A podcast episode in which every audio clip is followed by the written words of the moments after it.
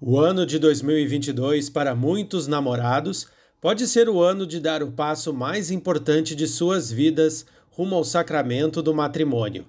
Nesta caminhada, um dos momentos mais marcantes é o pedido de casamento. A aliança é o sinal externo do compromisso entre o homem e a mulher.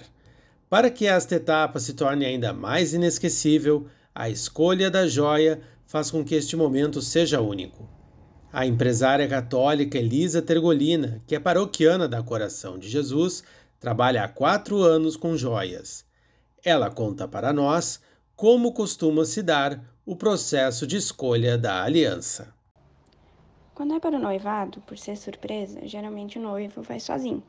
Eu converso com ele para entender o estilo da noiva, que detalhes que a gente pode criar para deixar o anel aliança únicos. Como é um processo de criação do zero, eu não costumo utilizar catálogo para abrir mais possibilidades.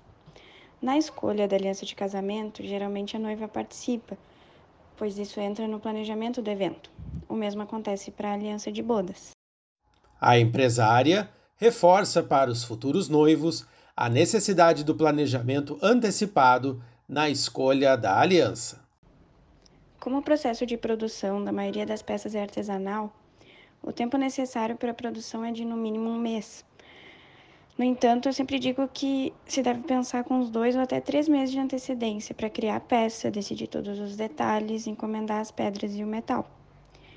O processo ele varia com cada casal, com cada história. Porém, uma coisa não muda. Cada detalhe escolhido tem a participação do cliente, tornando a peça mais significativa, uma peça exclusiva.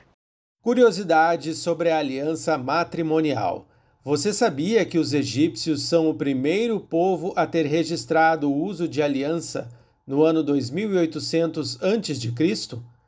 Que o formato circular representa o eterno, pois o círculo não tem fim, e que o uso da aliança no quarto dedo da mão esquerda tem origem nos gregos, e não é à toa que chamamos ele de anelar. Rezemos pelos noivos que caminham para o sacramento do matrimônio pelos casais que já deram o seu sim e pelos namorados que estão amadurecendo a decisão de unir-se em casamento. Voz do Coração é o podcast da paróquia Coração de Jesus, um espaço de evangelização, reflexão e também para a divulgação da atividade profissional de empreendedores católicos. Caso você queira estar aqui, entre em contato via Instagram no arroba Coração de Jesus Poa. Deus te abençoe e até o próximo episódio.